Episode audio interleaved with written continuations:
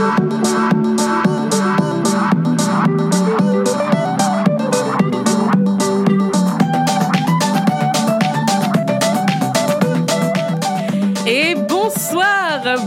Bonsoir à toutes et à tous, chers auditeurs et auditrices. Vous êtes bien sur les ondes de Radio Quetch 89.1 de la FM. Nous sommes le jeudi 6 avril 2023 et vous écoutez votre émission préférée Campus Mag, comme chaque semaine. Vous le savez, une émission réalisée à 100% par des étudiantes et étudiants de l'Université de Haute-Alsace à Mulhouse depuis notre studio radio de la Fonderie. Je m'appelle Gessaline, je suis étudiante en deuxième année de licence d'anglais et ce soir j'ai le plaisir de co-animer cette émission avec Louis. Bonsoir Louis. Bonsoir Gessaline. Ça va? Ça va très bien. Je suis très honoré euh, de, de, de co-animer cette émission avec toi. Ça me fait très plaisir. Mais le plaisir est partagé. Et bien sûr, la technique sera assurée par Arnaud. Bonsoir Arnaud. Bonjour à tous. Alors, ce soir, nous avons un très très beau programme. Alors, tout d'abord, qu'est-ce que ça te fait, euh, Louis, d'animer ta toute première émission? Ah bah, C'est une très bonne expérience que je prends avec euh, grand plaisir. Euh, on a une bonne, le groupe vit bien, on est dans une bonne ambiance, tous les étudiants sont là et être à côté d'un pilier de l'animation étudiante dans cette fonderie, ça me fait plaisir et je vais tout donner.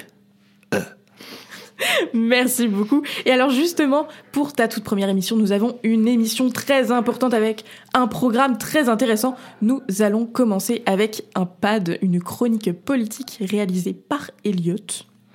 Ensuite, nous continuerons sur une petite pause musicale d'un artiste qui s'appelle Tip Stevens de la musique Ember pour ensuite enchaîner avec une interview de mon professeur de linguistique et phonétique à l'université de Haute-Alsace, monsieur Jory Berry, qui nous parlera de son expérience en Angleterre en tant qu'assistant de français dans un collège.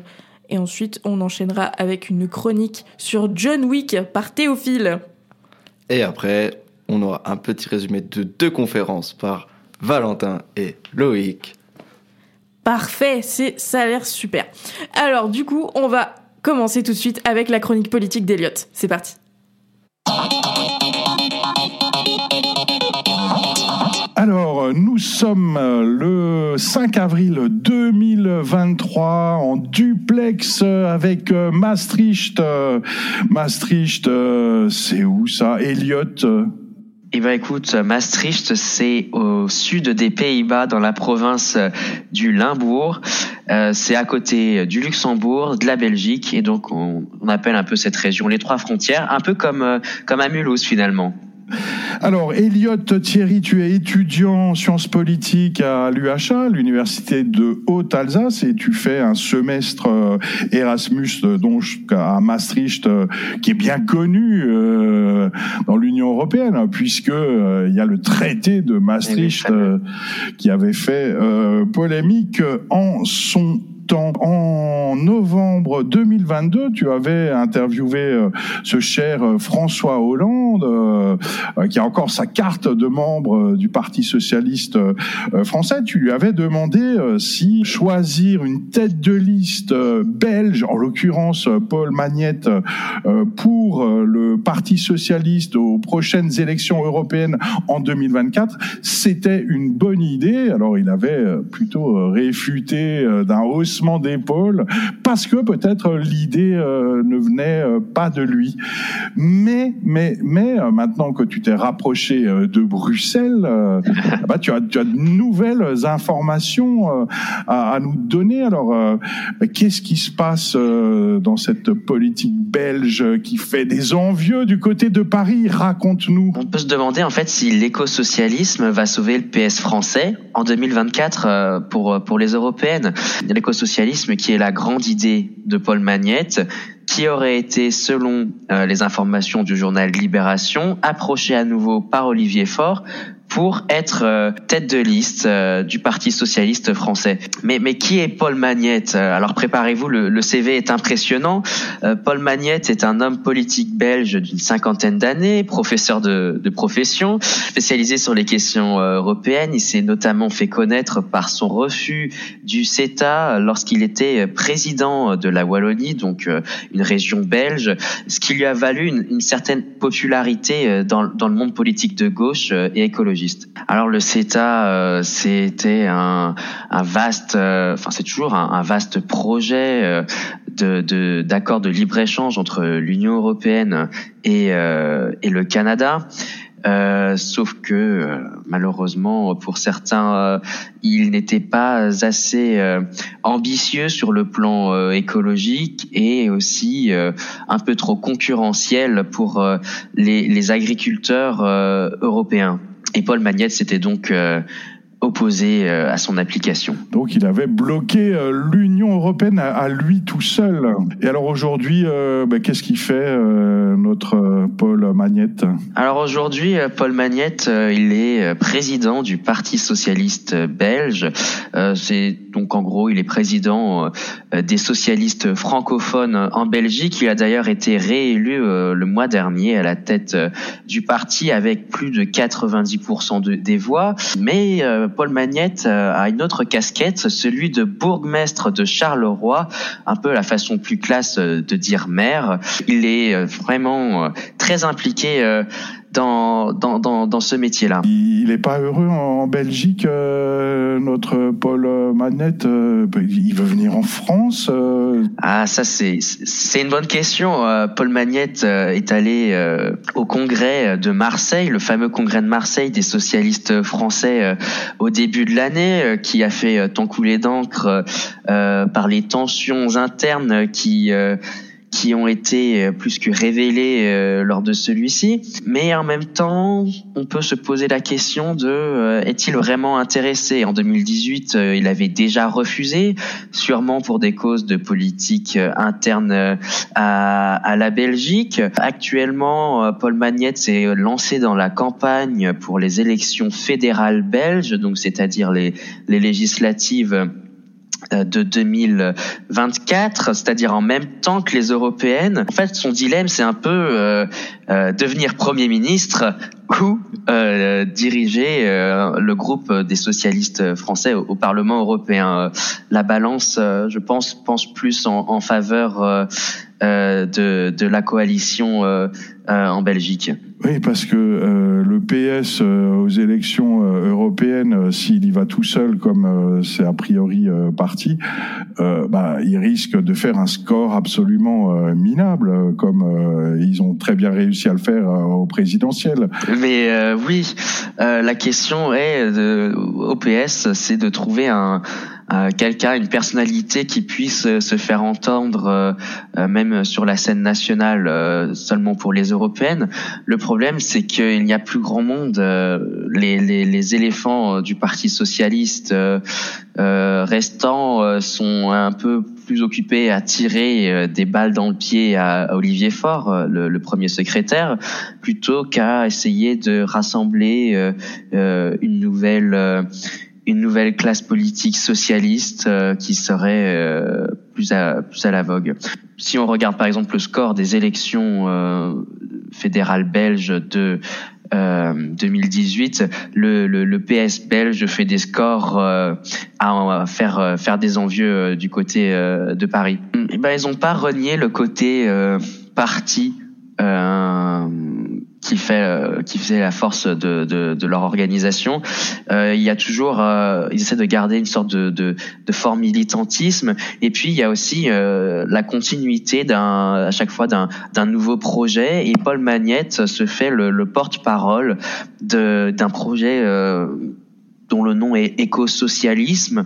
Alors qu'est-ce que qu'est-ce que l'écosocialisme? Donc en fait, c'est l'alliance d'une politique d'adaptation euh, aux enjeux du réchauffement climatique en y impliquant les enjeux euh, sociétaux, la question de la justice sociale et la question de la participation du citoyen à la démocratie. donc c'est un peu l'idée d'un rééquilibrage des pouvoirs du monde économique vers le politique et la société euh, tout en étant euh, réaliste et en, promouvant une, une, adaptation justement de cette société euh, à la réalité du, du changement climatique. C'est un peu le programme d'Europe Écologie Les Verts en France. C'est aussi le programme que les socialistes aimeraient maintenant mettre mettre en avant.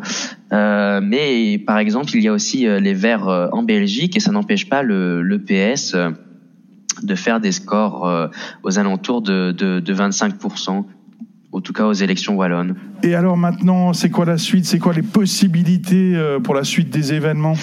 Alors, soit Paul Magnette décide de répondre favorablement à l'invitation euh, d'Olivier Faure, ce qui lui permettrait d'aborder cette élection plus sereinement, à Olivier Faure, pas forcément à Paul Magnette, puisque l'option d'une alliance avec euh, Place Publique, comme euh, ça avait été le cas en, 2019, euh, paraît être peu considéré ou être éloigné, soit comme en 2018, Paul Magnette choisit de se concentrer sur la Belgique et les sélections fédérales à venir, ce qui, à mes yeux, paraît tout autant probable, voire plus probable que l'autre option sachant que lors des dernières élections, euh, Paul Magnette était passé de peu à l'accession euh, au poste de, Premier ministre, laissant la place à Alexander De Croo.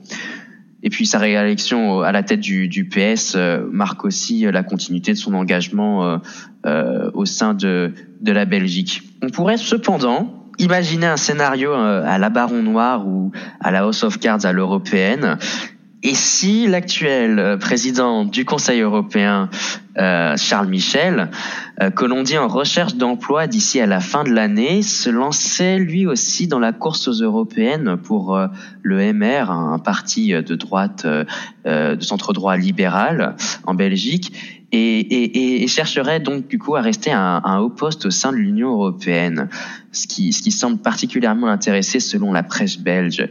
Et qu'adviendra-t-il si Pod Magnette se lançait aussi? Assisterait-on à un combat Magnette-Michel Pourrions-nous assister à une européanisation des européennes? Eh bien, la question reste ouverte. Oui, bah, on rappelle euh, aussi peut-être que euh, bah, tous les Européens, toutes les Européennes peuvent se présenter euh, dans n'importe quel pays. Hein. Ça, on l'oublie parfois parce que ça n'arrive quasiment jamais. Europe Écologie Les Verts qui l'a qui l'a déjà fait avec euh, Daniel Cohn-Bendit euh, et qui a eu d'ailleurs des scores moins euh, plus élevés que ce que le PS a pu faire ces dernières années. C'est vrai, mais Daniel Cohn-Bendit est un peu français et un peu allemand, donc il est, on peut le, le, le glisser dans n'importe quelle liste, ou presque. Voilà, bah, euh, peut-être euh, pour euh, terminer ces élections européennes 2024 qui s'annoncent au-delà d'une internationalisation belge et, française, ils sont comment Ben, je pense pas que les gens en parlent trop actuellement. ils ont d'autres idées dans la tête, un peu accaparés par l'actualité ou, même pas du tout fatiguer euh, la politique. Hein. Je vais pas me lancer dans, dans, dans une analyse euh, de la scène, euh, la scène nationale en disant que c'est la crise, que rien ne va. Mais si déjà on, les élections arrivent à mobiliser autant qu'en 2019, ce sera déjà une, une petite victoire pour l'Europe. Merci euh, beaucoup euh, Elliot euh, Thierry en direct ou presque de Maastricht aux Pays-Bas, capitale du traité du même nom, hein, n'est-ce pas? Et, et on se voit bientôt à Mulhouse, capitale du monde. Eh oui, à bientôt.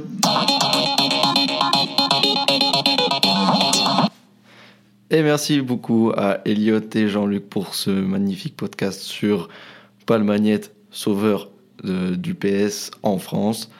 Et maintenant, petite pause musicale, on va écouter Ember de Tip Stevens. Vous êtes toujours sur Radio Coach 89.1.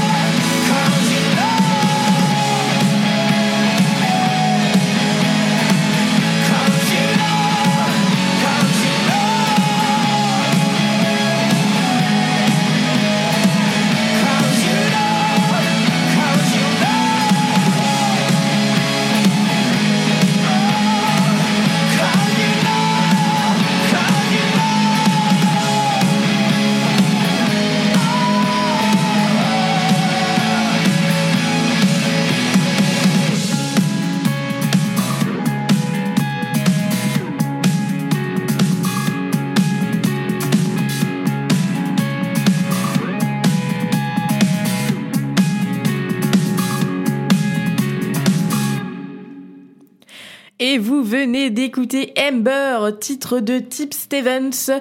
Vous êtes toujours sur Radio Quetch 89.1 FM et vous écoutez Campus Mag, votre émission 100% étudiante. Et tout de suite, nous allons enchaîner avec une interview de mon professeur de phonétique et linguistique à l'Université de Haute-Alsace, monsieur Jory Berry, qui va nous parler de son expérience en tant qu'assistant de français au Royaume-Uni. C'est parti. Alors bonjour à toutes et à tous, chers auditeurs et auditrices. J'espère que vous allez tous très bien. Aujourd'hui, j'ai la chance d'être en compagnie de Thomas Joriberi, mon professeur de linguistique et de phonétique anglaise à l'Université de Haute-Alsace. Bonjour, monsieur. Bonjour. Euh, merci pour le temps que vous m'accordez. Est-ce que vous pourriez tout d'abord vous présenter un peu et parler de votre parcours, vos études? Oui, alors je suis euh, donc Thomas Joriberi, je suis maître de conférence en linguis- linguistique anglaise et en phonétique. En fait, j'ai suivi des études euh, un peu, un peu classiques pour le parcours, c'est-à-dire une licence d'anglais LLCER, euh, suivi d'un master aussi, alors qui était un- plus ou moins un master recherche euh, spécialisé en, linguistique et en phonétique. Et ensuite, euh, un doctorat en phonétique euh, et en parallèle, le CAPES et l'agrégation en linguistique anglaise. D'accord, merci beaucoup. Alors, ce soir, vous allez partager avec nos auditeurs votre expérience en tant qu'assistant de français au collège Queen Elizabeth VI à Darlington, au Royaume-Uni. C'est ça? Oui, c'est ça, oui. Alors, en quelle année avez-vous fait ça? Euh, si je me souviens c'était l'année scolaire 2009-2010, donc ça date un peu. Euh, donc, dans mon parcours, en fait, ça se fait pas toujours, mais c'est pendant que je terminais mon master. J'ai fait mon master en même temps que je suis parti euh, à l'étranger, au Royaume-Uni. D'accord. Et alors, qu'est-ce qu'un assistant de français Quelles sont ses missions? Alors, l- l'assistant de, de français, euh, je pense que beaucoup de gens ont eu un assistant de langue, enfin, la plupart, je pense, à un moment donné au, au lycée, la plupart du temps. C'est-à-dire que c'est des missions essentiellement d'accompagnement, bon, rarement de classe entière, mais souvent de groupe, donc ça se passe dans un milieu scolaire, dans un collège ou un lycée en général. Et en fait, euh, on est en liaison avec les autres enseignants et euh, en fait, on fait un certain nombre d'heures dans la semaine. On va prendre en général un petit groupe pour faire euh, soit une activité précise qui est préparée par l'enseignant, plutôt au collège, soit c'est à l'assistant de préparer ses, cours, si on veut, et de, faire ce petit cours avec le petit groupe d'élèves. Il peut arriver qu'il y ait d'autres missions, des missions, euh, alors un certain nombre d'heures de, de choses pas très sympas, des photocopies, des préparations de dossiers, des choses comme ça. Ou ce qui peut arriver aussi, c'est de la préparation de l'examen. Euh, une espèce de, ça dépend des pays, mais des variantes du brevet, plus ou moins. Euh, il peut arriver que les, assistants soient, assignés à ce genre de tâches. Mais pour l'essentiel, c'est surtout de, de l'enseignement, à la fois de la langue française et de tout ce qui est ce qu'on appelle la culture ou la civilisation, tout ce qui touche au monde francophone euh, euh, contemporain. D'accord. Et alors, comment l'idée vous est-elle venue de tenter cette expérience?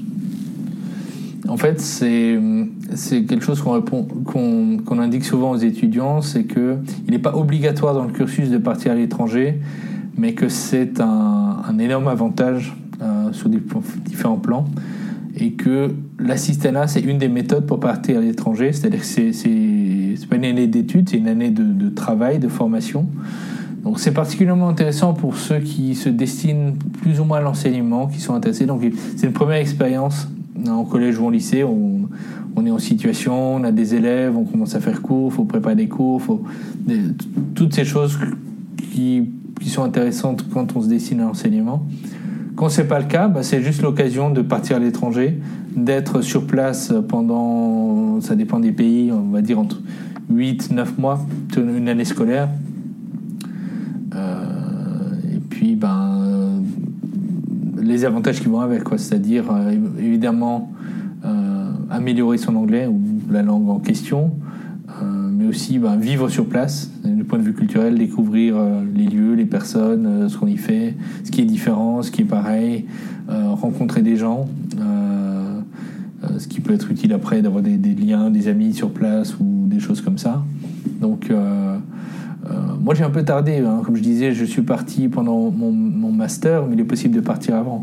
Euh, selon les pays, en général, après la deuxième ou après la troisième année de licence. Ça dépend, c'est spécifique à chaque, euh, à chaque pays. Mhm. Et alors, quelles ont été les démarches administratives euh, nécessaires pour ce projet? Alors ça, ça dépend en fait du type de pays. Euh, Il y, a une- il y a une plateforme générale euh, qui a un peu changé, mais c'est toujours le même principe. C'est qu'il y a des candidatures en début d'année, en général de janvier à mars. Et euh, il y a un certain nombre de, prérequis déjà pour les candidatures. Notamment, il faut être français, avoir, être dans une tranche d'âge qui varie aussi en fonction des pays. Il ne faut pas être trop âgé en général, mais pas non plus. bon, je crois qu'en général, c'est 20 ans le, le minimum. Euh, et donc, en fait, sur cette plateforme-là, on va faire des candidatures où, euh, bon, il y, a- des paperasses, il y a des documents à donner, mais euh, on va choisir une destination qu'on aimerait, un pays. Et dans ce pays, en général, il y a des régions, donc on va formuler des vœux pour dire j'aimerais plutôt aller dans telle région qu'une autre. Donc c'est que des, préférences qui ne sont pas forcément euh, atteintes. Et après, il y a, comme il faut aussi un niveau en général B1 pour l'anglais par exemple, il y a un entretien avec le- le- l'enseignant responsable à l'université qui va faire passer un entretien pour vérifier le niveau d'anglais, les, connaissances globales sur le, pays, le, monde anglophone, euh, la motivation, enfin euh, ce type d'entretien-là. Et donc après les dossiers sont envoyés et puis on a la réponse euh, en fonction du pays au mois de mai, au mois de juin, pour l'année d'après. D'accord. Et alors, comment s'est passée votre vie à Darlington? Où logiez-vous? Où faisiez-vous vos courses Tout ça, quoi? Alors ça, c'est un point important euh, qui est très différent, c'est qu'il faut penser au, à l'argent, aux sous. Donc c'est une année de travail, donc on a un salaire qui, encore une fois, dépend du pays. Il y a des pays où on a euh, des heures différentes et tel salaire, et un autre où on, peut travailler plus et être moins payé, c'est spécifique. Tout ça, c'est indiqué euh, sur la même plateforme. Donc, euh, par exemple, pour les États-Unis, de mémoire, hein, c'est que euh, 5 ou 600 euh, dollars par mois. Donc, c'est vraiment pas beaucoup. Donc, il faut penser à ça. Donc, ça veut dire que il faut penser au logement et que souvent, en tout cas, il était prévu comme ça au Royaume-Uni que comme il y a des assistants qui se relayent un peu tous les ans, euh, soit il y a des familles d'accueil qui accueillent des, assistants de langue, euh, soit parfois les assistants de langue de différentes langues, de différents pays se regroupent et font des colocations pendant un an ou quoi, et, ça marche comme ça. Moi j'étais dans une famille, donc on m'a proposé euh, deux familles, et on, on m'a dit ben il y a telle possibilité. Donc été dans une famille d'accueil pendant, pendant cette année-là. Donc je payé un loyer à eux dans une chambre dans leur maison. Euh, mais c'était beaucoup moins cher que si j'avais dû euh, avoir un appartement ou alors j'aurais dû être en colocation ou des choses comme ça. Euh, ça a des avantages, c'est-à-dire que ben on est sur place, mais on, parle aussi régulièrement à des gens, des gens qui sont des gens connus et, euh, avec qui en général ça se passe plutôt bien. Donc c'est plutôt sympa. Je connais d'autres personnes qui étaient en colocation, c'est bien aussi, c'est différent. D'accord. Et alors, euh, qu'est-ce que vous avez le plus aimé Et inversement, en tant qu'assistante français et euh, en Angleterre? Euh, bah, le, le plus intéressant, c'est d'être vraiment immergé dans un, pays qu'on connaît peu, parce que même si on a pu faire telle vacances dans les grandes villes ou des choses comme ça, c'est pas pareil que de rester plusieurs mois ou un- vraiment un, temps important. Donc, c'est de découvrir euh, les, je dirais pas les, grands monuments, ça, on, le- on les découvre dans le temps, mais voilà le la vraie vie, quoi, le quotidien, les gens, qu'est-ce que qui est spécifique à tel pays ou telle région, euh, pratiquer la langue, parce que forcément on n'a pas le choix. euh, les gens parlent anglais, il faut leur parler en anglais, et, et comme je dis souvent, euh, c'est l'anglais de la vraie vie, c'est-à-dire que euh, plus on s'éloigne de Londres et des catégories aisées, plus l'anglais va être différent de celui qu'on a, qu'on a, auquel on a été exposé au collège, au lycée et même à l'université. Et donc souvent ça fait un choc. euh, les premières semaines, parler au chauffeur de bus ou à la boulangerie ou des choses comme ça, c'est très différent. Justement, qu'est-ce que, est-ce que vous avez une petite anecdote à raconter Une anecdote linguistique euh Euh, je- pas vraiment, mais c'est vraiment. Voilà, le premier, je me souviens la première fois que j'ai, j'ai dû justement euh, prendre un, un ticket de bus dans le bus auprès du chauffeur de bus. Euh, je comprenais rien, je comprenais rien ce qu'il disait. Donc, euh, moi j'étais dans le nord-est de l'Angleterre et c'est quand même un accent qui est très différent de, de l'accent standard auquel on est habitué. Donc, au début, j'ai rien compris. Pourtant, j'étais. Anglais standard, ça allait très bien, mais c'est, comme je disais, c'est pas la vraie vie. Quoi. Oui, c'est sûr. Mm. Et alors, qu'est-ce que vous avez le moins aimé, du coup? Qu'est-ce que j'ai le moins aimé? Ben, c'est, lié au processus, c'est-à-dire qu'on ne choisit pas où on va aller.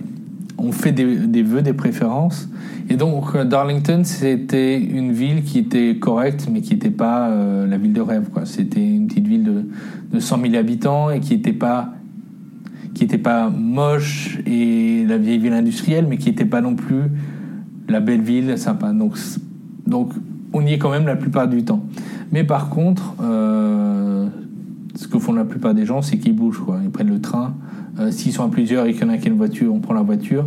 Et là, pour le coup, on peut visiter facilement les villes qui sont à côté. Dans mon cas, c'était beaucoup euh, Newcastle et toute l'Écosse. Mhm. Ça, c'est à proximité, mais voilà, faut bouger et un peu être à côté. Euh, D'accord, je vous remercie. Et alors, qu'est-ce que cette expérience vous a apporté personnellement?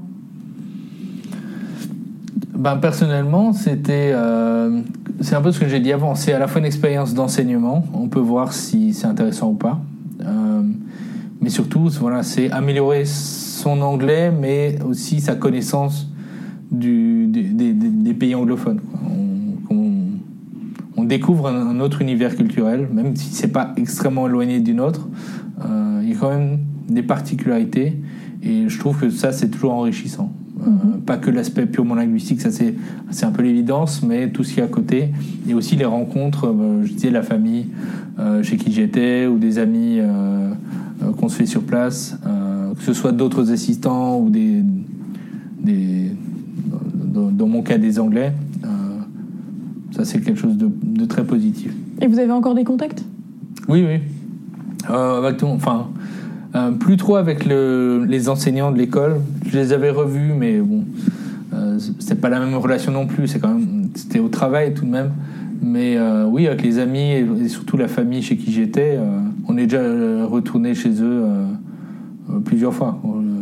Parce que bon, c'est des vacances qui coûtent, je dirais, moins cher que des vacances à l'autre bout du monde. Et euh, bah, forcément, hein, si on a un, un petit pied à terre, euh, on peut rester quelques jours dans une chambre euh, chez qui. Voilà, ça c'est c'est bien aussi. C'est toujours mieux. Et alors, quelles sont les différences majeures entre les Français et les Anglais selon vous? Ah, Ouais, Il fallait que je la pose celle-là. alors la différence, mais qui me.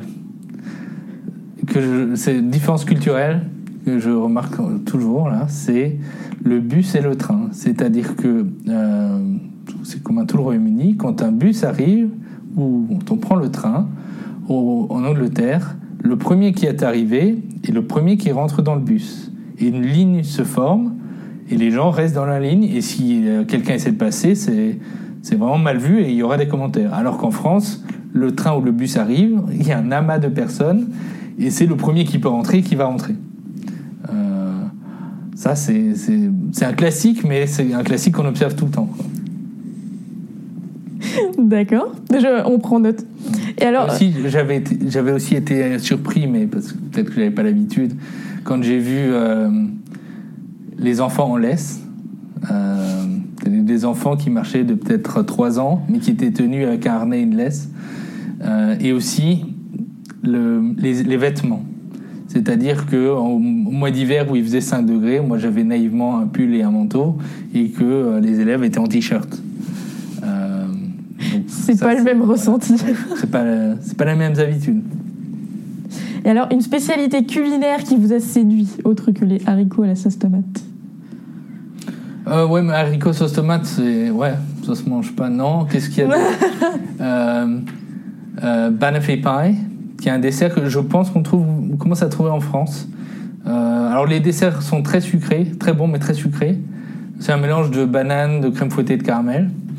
Euh, sinon, tout ce qui est nourriture indienne. Euh, il y a une forte communauté originaire de, de, de l'Inde, du Pakistan, donc il y a beaucoup de, de cuisine indienne, beaucoup plus qu'en France. Et ça, bien meilleur aussi. D'accord. Et alors, si c'était à refaire, y aurait-il quelque chose que vous feriez différemment ou des conseils que vous donneriez euh, à quelqu'un qui voudrait tenter cette expérience? Euh, bah, moi, dans mon cas, j'ai pas visité énormément de choses parce que, comme je le disais, je faisais mon, master en même temps. Donc, j'avais un, mémoire de master. Euh, mais peut-être que voilà, il faut, il faut profiter du temps libre qu'on a pour euh, découvrir un maximum de, de châteaux, de lieux, de lacs, de machins, tout, tout ce qui est à, découvrir parce que c'est un peu le moment. Et qu'après, ben, même si on a l'occasion de le faire un peu quand on a des vacances ou un peu un budget, euh, c'est pas la même chose. Bien sûr. Eh bien, c'est noté pour euh, ceux qui aimeraient tenter cette expérience. Merci à vous euh, d'avoir accepté pardon, cette interview sur Radio Quetch. Merci. Merci à monsieur Jory Berry et à G. Saline qui est à ma droite pour cette interview. Merci. On, vous encourage à aller visiter euh, nos voisins bretons. Et aussi, petit message à tous ceux qui ne nous laissent pas sortir des trains. Laissez-nous sortir, faites une file et faites pas un amas là, vas-y, parce que c'est très chiant. Enfin bref. Petite pause musicale, Eye for an Eye de l'artiste Rina Sawayama de la BO de John Wick.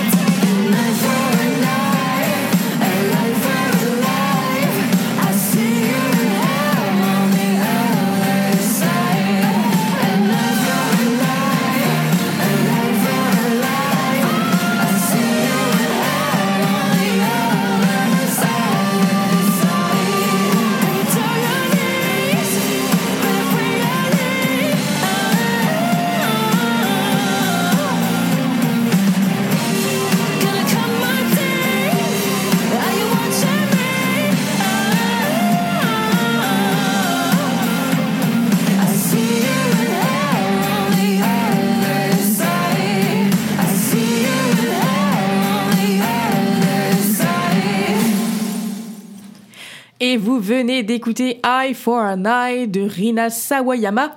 Pas très facile à dire ce nom. hein. Vous êtes toujours sur Radio Quetch 89.1 de la FM dans votre émission 100% étudiante Campus Mag, comme chaque jeudi soir. Et vous venez d'écouter donc Eye for an Eye, BO de John Wick. Et justement, Théophile est entré dans ce studio pour nous parler de ce merveilleux film John Wick. Eh ben, bonjour à tout le monde. Salut Théophile. Que vous êtes joli, que vous me semblez beau. Tu vas nous parler de fromage aussi Non, non, aujourd'hui j'ai choisi un sujet un petit peu plus d'actualité, parce que j'ai décidé de vous parler de John Wick, et plus spécifiquement de John Wick 4, qui est sorti il y a quelques temps au cinéma et que j'ai pu aller voir. Alors, rapidement, comment est-ce que j'ai découvert John Wick? Je vais vous conter une petite histoire. Ça se passe en mars 2019. Je, j'ai une évaluation de maths le lendemain matin. Je me dis, je vais me poser devant la télé en révisant et puis je vais mettre un truc en fond. Et là, je zappe, euh, et puis je vois TMC, il y a un petit film qui s'appelle John Wick. J'en avais entendu parler. Je me dis, bon, bah, je vais le mettre en fond tout en révisant. Autant vous dire que ce soir-là, je n'ai pas beaucoup ouvert mon cahier. Ma note de maths en attestera. Mais j'ai eu la chance, et je ne le regrette pas, d'avoir découvert un film qui allait me marquer. John Wick. Alors, John Wick, c'est un film de Chad Stahelski et de David Leitch, deux anciens cascadeurs de Matrix qui ont notamment collaboré avec Keanu Reeves, qui est le rôle titre du film. Et durant toute leur carrière de cascadeur, ils ont toujours eu la volonté de faire des films d'action, mais un petit peu haut de gamme. Alors, Chad Stahelski a réalisé tous les John Wick, là où David Leitch n'était présent que pour le premier. Il est après parti faire par exemple Deadpool 2 euh, et euh, Bullet Train plus récemment, qui est un excellent film que je vous conseille aussi. Alors rapidement, euh, John Wick, de quoi ça parle? Ben, Disons que John Wick, c'est un gars qui vit tranquillement. Bon, sa femme est décédée. Et à titre posthume, elle va lui offrir un chien. Un chien qui l'aidera à faire son deuil. Mais un, un vil euh, chenapan va tuer ce chien et voler la voiture de John Wick. Sauf que pas de bol. Ce qu'il ne savait pas, c'est que John Wick, c'est l'ancien associé de son père qui est un grand mafieux. Et que John Wick, en fait, c'est le plus grand tueur à gages de l'histoire, surnommé Baba Yaga. Et John Wick, il est pas très content qu'on ait tué son chien. Bah, qu'est-ce qu'il va faire? Il va aller tuer tout le monde pour se venger. Alors, le principe du film est con. Et le film le sait. C'est ça qui, ça qui faisait de John Wick 1 un pur chef-d'œuvre à euh, à mon sens. C'est aussi sa réalisation absolument léchée avec des jeux de caméra incroyables. Enfin bref, le premier John Wick et, les suites, John, Wick chapitre 2 et John Wick chapitre 3, m'ont marqué. Alors, bon, euh, voilà, comme je le dis, John Wick, c'est quand même des films d'action qui se veulent un peu plus haut de gamme. Par exemple, que des Fast and Furious. En tout cas, on a un personnage principal de la série, John Wick, qui est ultra charismatique, et le film sait très bien comment le rendre charismatique. C'est que euh, tous les personnages savent qui est, ils savent qui est John Wick, ils ont peur de lui. Dans tout, à chaque fois qu'il parle de John Wick, on a peur de lui. Euh, Il y a même certaines répliques où on dit, bah attendez, il a un contrat de 14 millions de dollars sur sa tête, toute euh, la ville est dessus. Vous pensez qu'il a des chances de s'en sortir? Ouais, c'est du 50-50. Donc voilà, c'est toutes ces petites répliques qui font que le personnage est vraiment savoureux. Et je rajouterais aussi qu'on peut faire un petit parallèle avec, avec euh, les albums de Martin, qu'on lisait quand on était petit, avec Martin à la plage, euh, Martin au ski. Là, c'est plutôt, euh, ouais, euh, John Wick tue quelqu'un avec un nunchaku, John Wick tue quelqu'un avec euh, un crayon, enfin bref.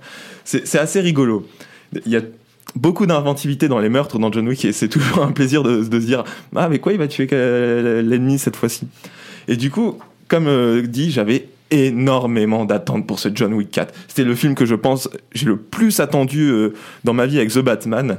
Et autant vous dire que le film est génial.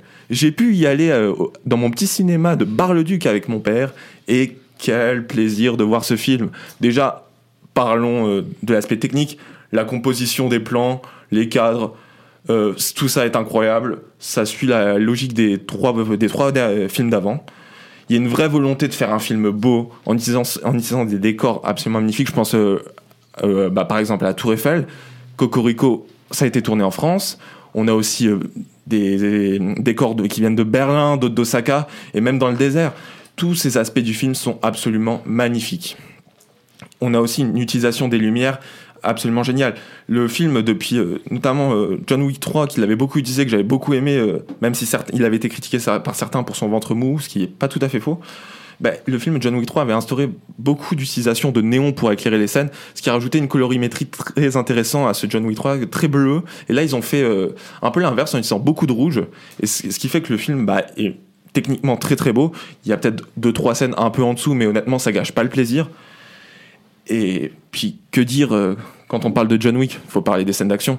Et alors, oh là là Il y en a trois grosses dans le film, une à Osaka, une à Berlin et une à Paris. Bon alors, euh, Osaka, comme je l'ai dit, les lumières sont magnifiques. Berlin, il y a un jeu avec de l'eau dans une boîte de nuit qui est complètement lunaire, où ils se battent sous la pluie en pleine boîte de nuit, ça n'a aucun sens. Avec des ralentis qui feraient euh, rougir Zack Snyder tellement ils sont bien utilisés. Et que dire sur la fin à Paris où c'est genre 30 minutes, même un peu plus, d'une course effrénée et contre la montre, c'était génial. Alors, comme je l'ai dit, il y a des lieux absolument dingues utilisés. On, vous avez pu le voir dans la bande-annonce, il y a une grosse partie du film qui se passe à Paris, quasiment la moitié. Euh, la scène sur le Trocadéro, euh, vraiment, j'ai même avec les nuages, c'était magnifique. La scène sur la place de l'Étoile, absolument dingue. Voilà, comme je dis, c'est assez difficile de décrire ce John Wick tellement pour moi, il est, c'est l'aboutissement de toute une série de films. Et si vous êtes fan de films d'action, allez le voir. Et je rajouterai aussi que les persos secondaires sont enfin intéressants. Alors, dans les précédents John Wick, il y avait surtout Winston, qui que j'aimais beaucoup, joué par. euh, euh, je n'ai plus le nom de l'acteur, mais qui a un charisme, je trouve, de dingue, qui joue aussi dans American Gods. Euh, on a aussi Lawrence Fishburne, qui avait joué dans les Matrix avec Keanu Reeves, qui est absolument dans son rôle de Boy King, qui est tellement drôle et tellement charismatique. Et euh, on a du coup dans ce John Wick de nouveaux personnages qui sont qui, qui sont introduits. Je pense à Kane qui est super drôle, super marrant. Euh, le marquis de Gramo joué par Bill, Bill Skarsgård, excusez-moi de, euh, de, de, de ma prononciation, qui est ultra flippant et qui a ce côté petit riche bourgeois à qui on a envie de mettre des claques. Et enfin, c'est le John Wick où je trouve il y a le plus euh, d'humour. Et je rajouterai un dernier mot, un dernier mot sur euh, Keanu Reeves, qui est un acteur que j'adore, absolument sensationnel. Il a, il fait 90% de ses cascades dans le film. Et même si des fois il se fait voler un peu la vedette par Donnie Yen en Kane, quand euh, il est là, son charisme est présent, son regard, sa voix. Mention spéciale à la VF du film qui est vraiment excellente. J'ai été voir le film en VF, c'est très très bon. Et enfin, on peut se questionner sur l'après John Wick 4. Est-ce qu'on peut faire, qu'est-ce qu'on peut faire de plus après? Je ne sais pas. Mais bon, euh, je me t'ai dit ça après le 3 et le film, euh, comme dit John Wick 4, a réussi à me surprendre. Il y a le film l'année prochaine, Ballerina, qui va sortir avec Anna de Armas, qui est une, une actrice formidable. Ça va être trop bien. Et pour conclure, bah voilà, j'aime la saga John Wick. Et moi qui, voudrais- qui rêverais de faire du cinéma, que ce soit en tant que réalisateur ou en tant qu'acteur, c'est absolument, comme disent les jeunes, une masterclass. Allez voir ces films si vous aimez l'action. Je sais qu'il y en a qui me disent, ah, j'aime les biopics et tout. Alors c'est très très bien. Moi, ce que j'aime, c'est le cinéma d'action qui fait des choses avec sa caméra. Et ça, c'est pour ça que la série est géniale. Allez voir John Wick 4. Merci beaucoup Théophile. Merci Théophile. On espère que vous aurez envie d'aller voir John Wick 4. Et maintenant, on passe au résumé de conférence avec Loïc et Valentin qui nous ont rejoints dans ce studio. Bonsoir messieurs. Bonsoir. On vous laisse nous résumer la conférence de jeudi dernier, le jeudi 30 mars et celle du 6 avril. C'est parti. Alors donc oui, je vais commencer euh, avec celle donc de la semaine dernière. Donc on rappelle toujours dans le cadre des conférences de sciences politiques euh, qui sont accessibles au public à l'ancien de la Fonderie, euh, donc à l'université d'Alsace. Et la dernière aura lieu euh, la semaine prochaine, le 13 avril. Et donc euh, la semaine dernière, c'était Florent, Florent Pouponneau qui est venu nous parler de la guerre au Mali.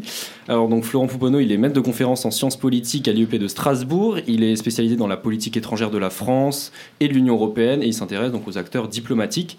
Euh, dans cette conférence, il nous a parlé de deux ouvrages. Tout d'abord, un premier qu'il avait euh, coécrit avec euh, Grégory Dao et Johanna Siméan Germanos, qui était donc sur l'entrée en guerre et qui, est sorti en 2022 et qui s'intéressait à la prise de décision de l'entrée en guerre et donc pourquoi la, France allait faire la guerre au Mali. Et il nous a aussi en parallèle parlé de son second ouvrage en rapport avec la guerre en Mali qui sortira l'année prochaine et donc cet ouvrage s'intitule Entrer et rester en guerre au Mali. Et il s'intéresse à euh, la France qui euh, est restée donc euh, au Mali pour une guerre visiblement impossible à gagner, puisque aujourd'hui et au fil des années, la guerre en a été à peu près toujours au même stade avec un regroupement des groupes terroristes à, à chaque fois. Et donc, pour réaliser ces ouvrages, Florent Pouponneau euh, il s'est aidé de ressources médiatiques et euh, aussi beaucoup euh, d'entretiens menés avec des militaires, des diplomates, des politiques. Donc il nous en a beaucoup parlé, c'était très intéressant. Et donc, comme je le disais, cette conférence a été un mix entre les deux ouvrages sur le Mali. Et donc, tout d'abord, il nous a présenté un petit peu le- l'entrée en guerre au Mali. Donc, il s'est fait en 2013 euh, une guerre engagée contre le terrorisme et qui a euh, duré jusqu'en 2022 puisque l'opération Barkhane s'est terminée l'année dernière. Et donc, euh, tout d'abord, il faut souligner que cette entrée en guerre de la France, euh, elle a pendant longtemps été évitée. Euh, il y a eu beaucoup de déclarations pour dire que euh, la France n'allait pas entrer euh, en guerre au Mali. Et puis finalement, en 2013, c'est l'entrée de la France en guerre au Mali contre les groupes terroristes. Et donc, déjà, un des premiers aspects du livre, c'est d'expliquer que cette décision n'a pas été juste une décision de François Hollande seul et que c'est la décision de plusieurs acteurs et de plusieurs moments de négociation. Ensuite, après cette entrée en guerre, ça a été vite un, grand succès contre les groupes terroristes en quelques mois. Et il y a eu des premières déclarations disant que la France allait se désengager du Mali. Mais au final, euh, bah, comme euh, on l'a pu voir jusqu'en 2022, la France est restée pendant près de 10 ans au Mali. Et selon l'auteur, et grâce à ses recherches et à ses entretiens, il a pu montrer que la France avait des intérêts à rester en guerre au Mali, avec notamment euh, le test de démonstration de matériaux militaires. Donc c'était un, terrain parfait pour cela. Et aussi l'entraînement et l'engagement de l'armée au fil des années. Donc, euh, outre cela, dans ce livre, euh, il nous présente aussi beaucoup d'autres aspects, comme euh, le rapport au droit dans la pratique de la guerre, entre respect du droit et l'affranchissement de certaines règles. Et ce livre nous permet donc de s'intéresser aux acteurs militaires, diplomatiques qui sont très présents dans les entretiens, les relations qu'il y a entre eux, les différents intérêts qu'ils ont, et aussi d'avoir une vision un peu plus globale sur comment se passe une guerre, et donc précisément celle au Mali. Donc voilà, c'était une conférence très intéressante, et je vous invite à lire euh, ces différents ouvrages, à vous intéresser euh, à ces sujets. Voilà, je laisse la parole à Loïc pour passer au Sénégal. Et oui, donc on passe au Sénégal avec Sidi Sissoko qui est chargé de recherche au CNRS et aussi euh, professeur à l'université de Lille. Il est venu euh, donc aujourd'hui, ce jeudi 6 avril 2023, au campus de la Fonderie à Mulhouse, nous présenter son ouvrage Le transport à le dos large, les gares routières, les chauffeurs et l'État au Sénégal. Alors en fait, euh, le transport, notamment donc, le transport routier avec les véhicules, euh, constitue euh, un pan très important, même majeur, de l'économie. On, voit cependant que euh, ça ne se passe pas comme ça peut se passer en France par les canaux traditionnels, les canaux traditionnels par l'État. Au début, ça a émergé dans les années euh, 60 avec le, on va délaisser le rail et ça va, ça va naître par en bas. En fait, ça va être euh, de l'économie souterraine, ça va naître par en bas. Et euh, l'auteur est allé sur place au Sénégal, il est allé dans plusieurs gares routières, quatre en tout, et il a, euh, nous a montré un certain nombre de cartes où il a pu tracer eh bien, des, le, le- le transport urbain, interurbain justement, de ville en ville, et donc tout ça par des voitures.